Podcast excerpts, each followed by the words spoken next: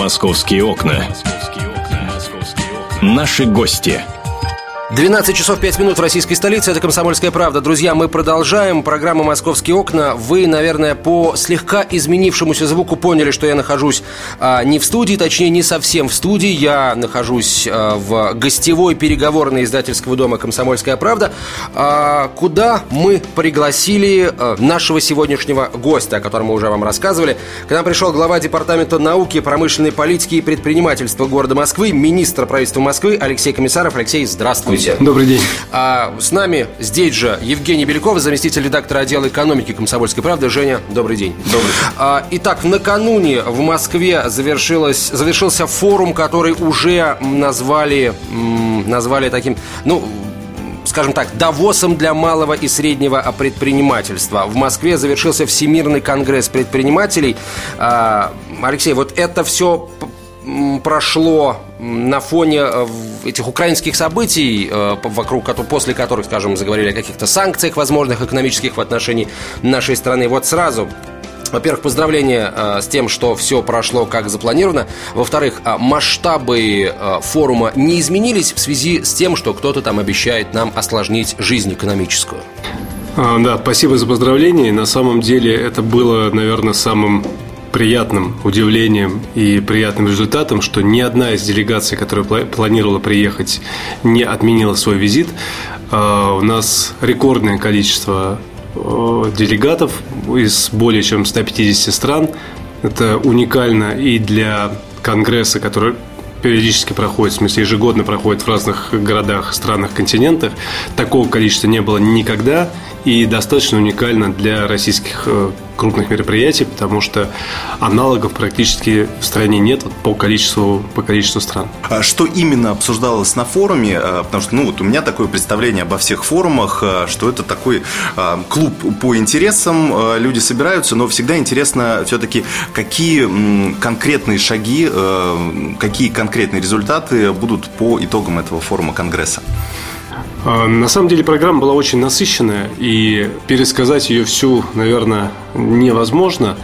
А, конгресс был разделен на несколько частей. Первый день был посвящен регулированию предпринимательской деятельности, поддержке предпринимательской деятельности. Мы послушали, узнали, что делается в других странах, рассказали о том, что делается в Москве, сравнили наши подходы, наши инструменты, что-то для себя узнали нового, э, чем-то поделились, и было отмечено, что то, что делается в Москве, во многом находится в таком тренде мировом.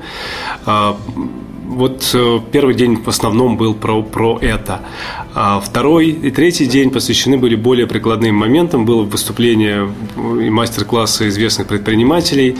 Говорили про уже более узкие вопросы, связанные с той или иной отраслью, с IT, с агробизнесом, с торговым бизнесом, со многими другими направлениями.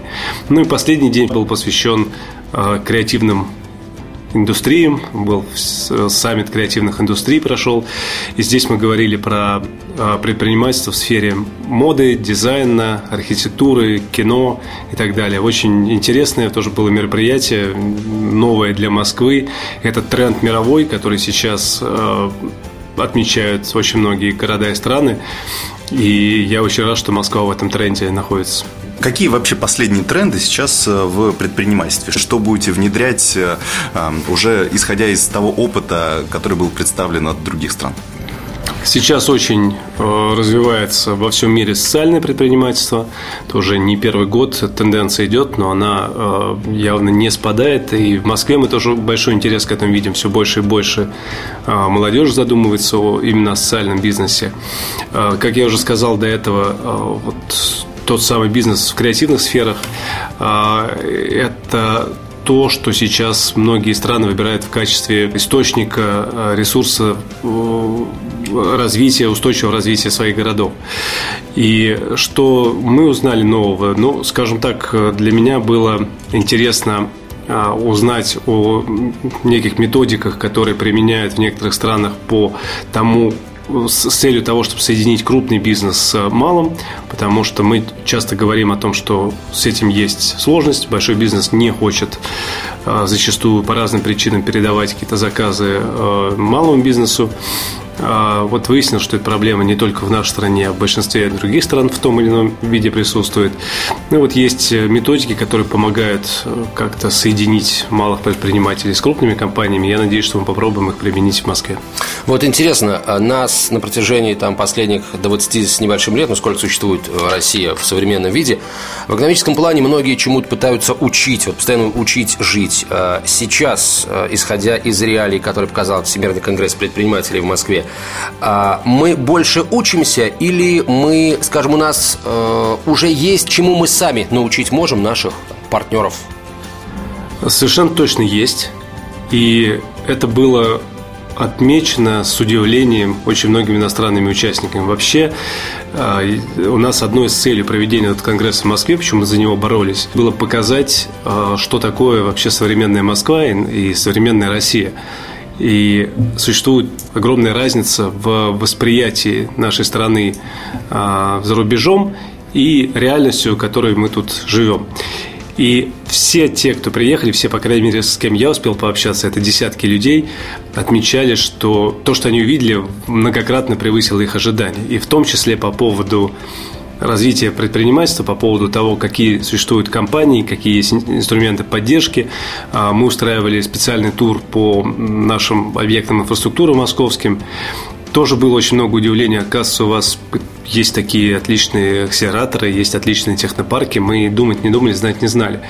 А, поэтому мне кажется, это очень важно, это очень тяжело измерить в каких-то показателях, но то, что сотни людей приедут в свои страны и точно будут рассказывать, делиться впечатлением, что Москва – это классный город, крутой город, где супер ребята, отличные предприниматели и просто и красивый, и дружелюбный, и гостеприимный город, мне кажется, это трудно вообще переоценить значение этого, этого результата.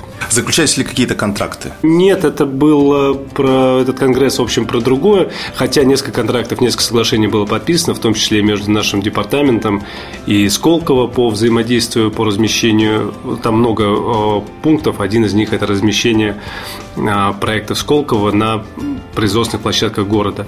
Ну и некоторые другие, в том числе по созданию акселераторов и других, э, других инфраструктуры другой. Ну, я полагаю, что мы этот интересный разговор продолжим. Нас слушают либо те, кто уже стал предпринимателем малым, либо те, кто, может быть, э, хочет, но боится. Мы об этом еще поговорим обязательно. Надо бояться, не надо бояться. В общем, сейчас, по традиции, сначала короткая реклама, куда без предпринимательства деньги надо зарабатывать, а потом выпуск новостей, потом продолжим разговор с Алексеем Комиссаровым. Московские окна. Наши гости – это «Комсомольская правда», «Московские окна». У нас в гостях глава Департамента науки, промышленной политики и предпринимательства Москвы Алексей Комиссаров. Говорим о, Моск... о Всемирном конгрессе предпринимателей, который прошел в Москве. Э, вообще говорим о судьбе предпринимателя московского, какова она э, сейчас. Алексей, а вот может какой-нибудь пример может привести да, того, там, вне зависимости от того, был он представлен на конгрессе, не был представлен, когда вот, человек сумел воспользоваться всем тем, что дает сейчас Москва предпринимателям, предпринимателем и, собственно, свой бизнес успешно развил и продолжает развивать. А, ну, у нас были на Конгрессе и московские предприниматели, которые а, рассказывали о своих успехах, в том числе те, которые получили поддержку от правительства Москвы. А, в частности, вот одна девушка была, которая выпускает фруктовые батончики, который поддержал город и сейчас очень активно развивает свой бренд. И, ну, действительно интересный, успешный такой кейс который был, оказался интересен даже и для наших иностранных гостей. А, было много примеров из э, других стран. И мне бы, наверное, хотелось особенно одним поделиться, потому что он, на мой взгляд, очень такой поучительный для, для всех нас. А, молодежь знает такую компьютерную или телефонную, даже не знаю, как ее правильно назвать, игру а, Angry Birds.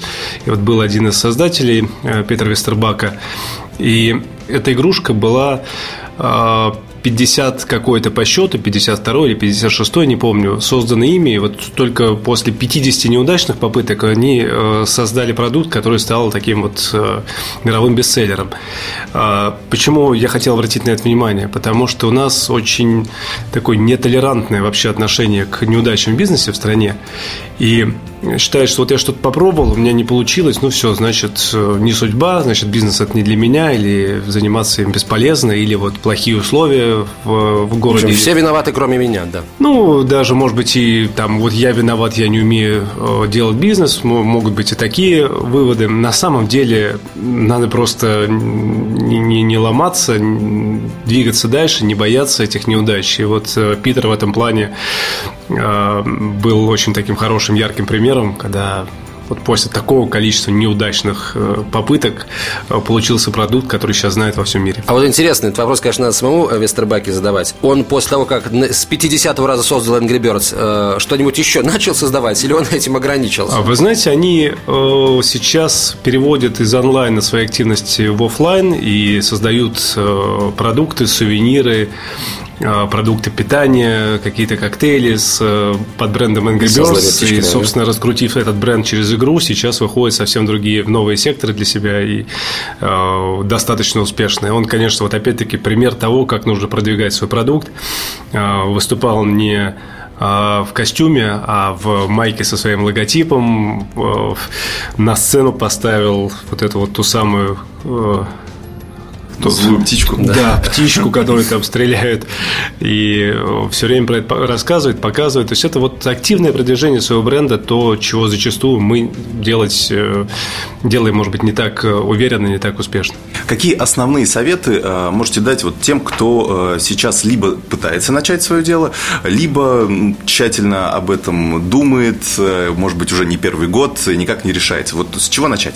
Вот, да, все понимают, что здесь человек, условно, заболел чуть-чуть, ему надо в поликлинику. Если заболел серьезно, ему надо в больницу. А если, например, он не хочет болеть, да он идет на профилактику, ну, скажем, еще к какому-нибудь своему терапевту. Как быть с бизнесом в данном случае? Вот пользуясь такими простыми какими-то а, метафорами, параллелями. А, вы знаете, я буду банальным и скажу, что в первую очередь надо просто верить, верить в себя, верить в проект свой, потому что без, без этого невозможно, и без такой настойчивости и уверенности в себе невозможно.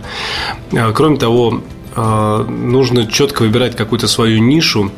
И я считаю, что хороший бизнес получается тогда, когда есть пересечение а, собственных интересов, то, что интересно самому человеку, то, в чем человек сам хорошо разбирается, где он является экспертом, и той области, где есть действительно какой-то, какая-то потребность, какой-то реальный спрос, где решается какие-то проблемы у людей, которые вот с помощью там, того или иного продукта или услуги могут, могут быть решены. И вот если эти две области пересекаются, то вероятность успеха гораздо выше, потому что заниматься нелюбимым делом в бизнесе, мне кажется, что э, крайне сложно, если не сказать, что вообще невозможно. Ну, а заниматься любимым, который никому не нужен, тоже, в общем, особых перспектив, наверное, не имеет. Вы упомянули о денежной поддержке вот, вот в рамках тех кейсов, которые были представлены на Конгрессе. А, вот есть ли возможность, э, ну, помимо своих собственных сбережений, получить еще какую-то поддержку от э, правительства Москвы, в частности? У нас есть несколько видов такой финансовой поддержки. Первое – это поддержка для начинающих предпринимателей до 500 тысяч рублей, субсидия для компаний, которые существуют менее двух лет и которые работают в определенных а, отраслях. Это производство, это инновационный бизнес, это здравоохранение, социальное предпринимательство и некоторые другие. А батончики здесь как? Фруктовые а батончики? Производство, она его производит а? реально. Это вообще, на самом деле, новый, новый продукт, там действительно новая технология и реальное, реальное производство. Мы с удовольствием мы такой бизнес поддерживаем. Второй вид субсидии – это компенсация процентных ставок по кредиту. Если вы берете кредит в любом коммерческом банке, то на, на нужды такого бизнеса, то мы можем возместить, выдать субсидии в размере ставки рефинансирования Центрального банка. Это 8,25% на сегодняшний день. И субсидии на лизинговую, на компенсацию лизинговых платежей э, для покупки, для цели покупки оборудования. Это вот основные наши продукты. Есть еще несколько дополнительных, таких как э, субсидии на участие в конгрессно-выставочной деятельности. Мы э, покрываем расходы, часть расходов на такую роду деятельность. А, мы сейчас э, начали а, компенсировать расходы на патентование, на получение сертификатов. Есть сейчас новые, новые виды, которые с этого года мы запускаем на научные разработки, которые компенсация расходов на научные разработки, если они сделаны в научных учреждениях Москвы или в университетах московских. Ну и на самом деле мы стараемся смещаться в сторону такой косвенной поддержки, поэтому активно поддерживаем фонды, которые у нас есть. У нас есть фонд гарантийный, который позволяет проще получить кредит там, где не хватает залога у предпринимателя. И второй – это фонд развития микрофинансовой деятельности, который э, тоже дает на специальных условиях микрофинансовым организациям займы, и микрофинансовые организации обязаны выдавать предпринимателям, вот, которые, э, те микрофинансовые организации, которые участвуют в программе, на более льготных условиях, это от 13 до 19% процентов годовых, что для микрофинансирования очень хорошие условия считается на сегодняшний день. Куда нужно идти? чтобы получить? Вот самый простой путь – это сайт mbm.ru, малый бизнес Москвы. А, там есть вся эта информация во всех фондах, во всех программах. И у нас в каждом округе есть э, филиалы вот этого агентства «Малый бизнес Москвы».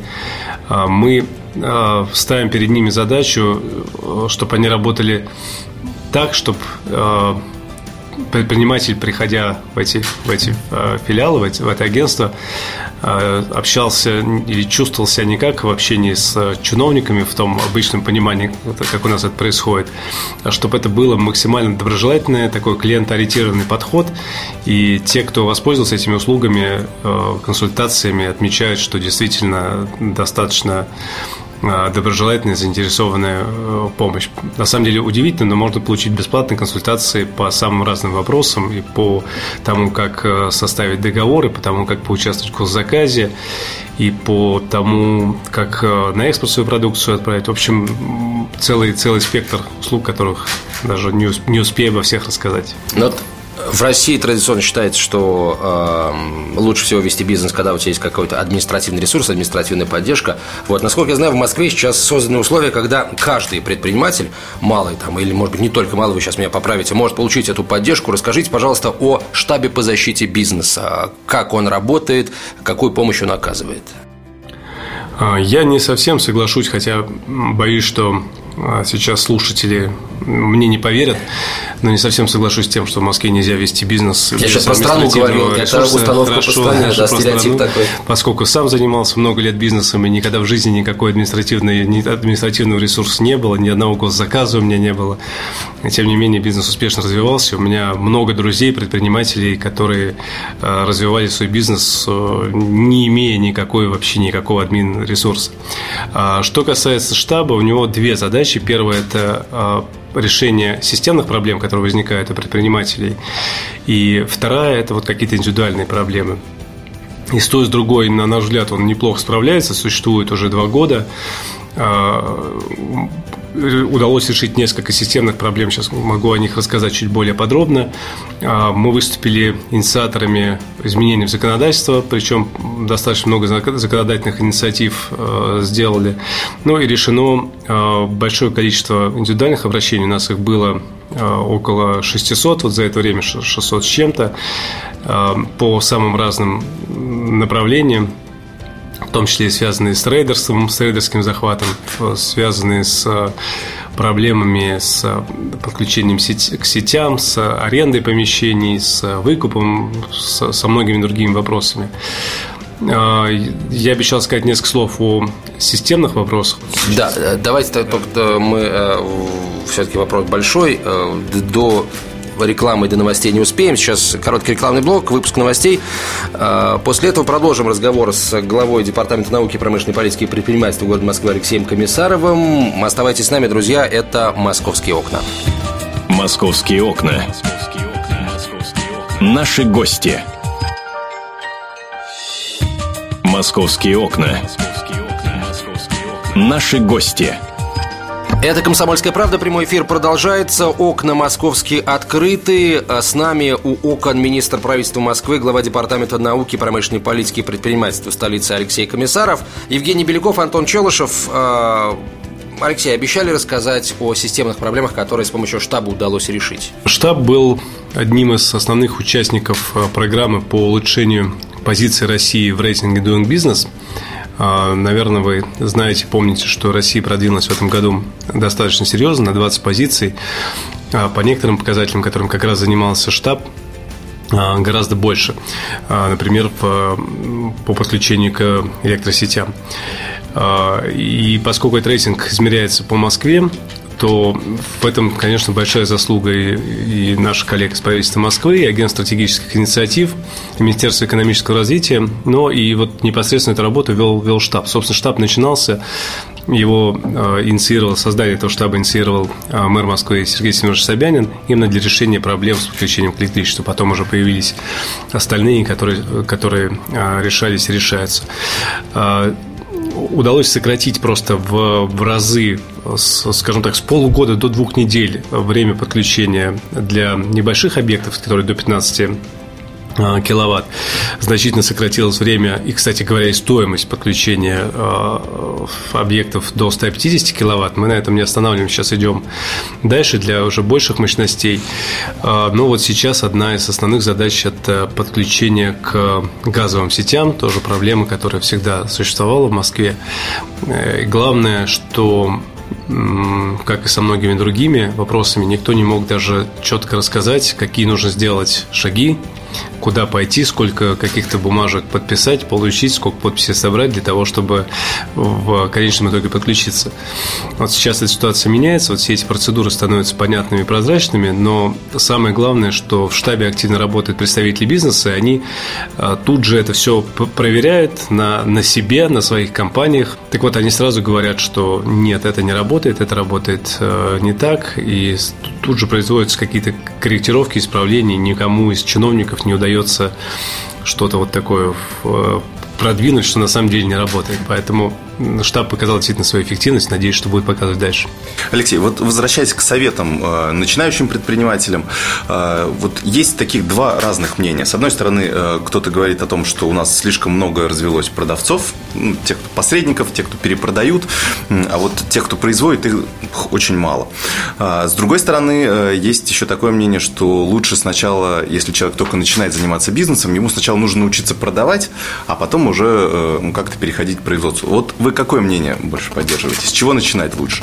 Я, несмотря на то, что всегда говорю о том, что мы поддерживаем в первую очередь бизнес производственный, бизнес не торговый, бизнес инновационный, а, тем не менее, никогда не считал и не считаю, что просто продажи, э, бизнес, связанный с торговлей, он какой-то простой и ну, несерьезный, что ли. На самом деле современная, современная торговля, современная продажа требует знаний в самых разных областях и зачастую очень многих усилий, связанных с э, обучением, обучением не только персонала собственного, но с обучением клиентов, с маркетинговыми какими-то усилиями. Поэтому, конечно, вообще навыки продаж очень, очень важны. А, я не думаю, что надо начинать там, сначала с торговли, потом производства, потом куда-то еще. Хотя вот в моем случае именно так и было. Я начинал, когда свой бизнес, это была компания торговая, закончилась, э, не закончилась, а слава богу, мое, мое участие в ней закончилось уже производственной компанией. У нас э, был построен завод. Э, и, конечно, вот в моем случае опыт именно продаж, он очень сильно помог в понимании как, как делать производственный бизнес, потому что если что бы ты ни производил, все равно это потом нужно кому-то продать и как-то продвинуть. Думаю, что для каждого путь свой, и для все-таки тех, кто только думает начать свой бизнес при отсутствии каких-то ресурсов, может быть, э, имеет смысл больше подумать о бизнесе, связанном с услугами, а вовсе не с торговлей и не с производством. Каков сейчас уровень конкуренции? Просто есть мнение, что ну вот Москва большой город, э, в общем, все ниши заняты уже, все, что хочешь, продается ну, буквально э, на каждом шагу, если так можно сказать. Ну, по крайней мере, найти это э, вполне реально практически все. Вот какие советы в этом, какой совет в этом плане можете дать? И действительно ли такая проблема конкуренции есть? Может быть, даже ниши какие-то подскажете, которые могут быть интересны? А, я бы не стал знак равенства между тем, что можно все найти и мощной конкуренции. Действительно, трудно представить себе продукт, товар, услугу, который бы невозможно было получить в Москве, но при этом мое глубокое убеждение в том, что с точки зрения вот, конкуренции в Москве ситуация несравнимо лучше для предпринимателей, для будущих предпринимателей, чем а, в большинстве других городов мира. И очень много еще незанятых ниш или таких ниш, которые вроде как заняты, но там еще есть а, много возможностей для того, чтобы войти, для того, чтобы как-то конкурировать. И я бы сказал так, что я не могу назвать ни одной области э, деятельности, где бы, с моей точки зрения, была бы конкуренция прям стопроцентной, куда бы я точно не советовал идти. Мне кажется, до сих пор еще э, можно найти какие-то преимущества и продвигаться в самых разных направлениях. То есть говорить о том, что, там, перефразируя там, известные слова о том, что Москва, дескать, не резиновая, говорить это по отношению к малому бизнесу пока еще очень рано. В Москве доля малого бизнеса составляет около 25%. А в крупнейших мегаполисах мира она превышает, эта доля превышает 50%. Это не значит, что мы должны обязательно стремиться к этой величине, но это просто некий ориентир, который говорит о том, что для малого бизнеса еще возможностей достаточно много. Меняется ли у нас менталитет, э, отношение к предпринимателям? Потому что, ну, все-таки еще осталось такое совковое восприятие, что бизнесмен – это хапуга, э, что его желание лишь только как бы где бы заработать побольше, обмануть э, свои, своих же клиентов, покупателей. Видите ли какой-то тренд по изменению именно этого менталитета? А, вижу, но гораздо медленнее, чем хотелось бы, хотя это неудивительно, потому что еще 25 лет назад это, это было вообще не, незаконно, да, я имею в виду занятие предпринимательством. Поэтому, конечно, у многих э, просто в голове и где-то в подсознании, э, может быть, с молоком матери впитано вот такое отношение к предпринимательству как к чему-то к чему-то противозаконному. А, за эти годы на мой взгляд, отношение, конечно, поменялось, у молодежи сейчас совсем другое отношение, но, тем не менее, а, до того восприятия предпринимателей, которое есть э, в западных странах, нам еще, нам еще далеко. И во многом, э, на мой взгляд, это проблемы, связанные с подачей предпринимательства в средствах массовой информации, на радио, и на телевидении, и в кино в газетах, все-таки то, что мы слышим про предпринимателей, обычно связано с какими-то историями такими криминальными, полукриминальными. К сожалению, мы редко рассказываем об историях успеха. Они точно есть, про них надо говорить. Московские окна. Наши гости – у нас буквально две минуты до конца эфира. А, традиционно говорят о том, что в России не очень высокая финансовая грамотность. Дескать, никак не может население научиться правильно пользоваться всеми там банковскими и финансовыми услугами. А как, а, что скажете, как оцените а, грамотность, талант, а, смекалку наших малых, представителей нашего малого бизнеса, индивидуальных предпринимателей? Ну, бизнесменов талант, вообще. Талант э, и смекалку оценю очень высоко.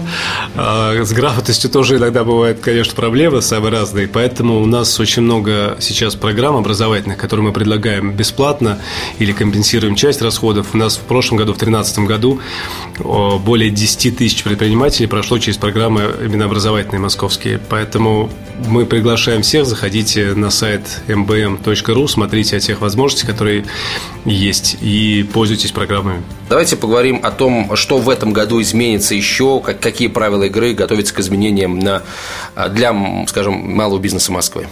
А, мы очень хотим перевести максимум а, услуг, которые, или, скажем так, максимум каналов связи между малым бизнесом, между предпринимателями и чиновниками в электронный вид, чтобы вообще уйти от общения или минимизировать общение с чиновниками. А, мы хотим создать такой некий электронный кабинет, который бы мог э, использоваться предпринимателем. В идеале мы сейчас обсуждаем с э, налоговой инспекцией, с федеральными властями, чтобы это сделать так, чтобы электронный кабинет заменил вообще юридический адрес, понятие юридического адреса. А, ну, вот это одна из наших ключевых задач. И вообще, конечно, главная задача, которую, кстати говоря, мэр Москвы постоянно ставит, это упорядочение и упрощение всех процедур, чтобы для бизнеса они были понятны и прозрачны. Ну что тогда, а, договоримся о том, что вы к нам там, через несколько месяцев придете и скажете, какие задачи вы еще к этому времени решили. Спасибо большое. Еще раз с успешным проведением Всемирного конгресса предпринимателей. Мы поздравляем главу Департамента науки, промышленной политики и предпринимательства города Москвы Алексея Комиссарова. Евгений Беляков, зам э, редактора отдела экономики «Комсомольской правды». Меня зовут Антон Челышев. «Московские окна» продолжатся в 13.05. Оставайтесь с нами. «Московские окна». Столица в прямом эфире.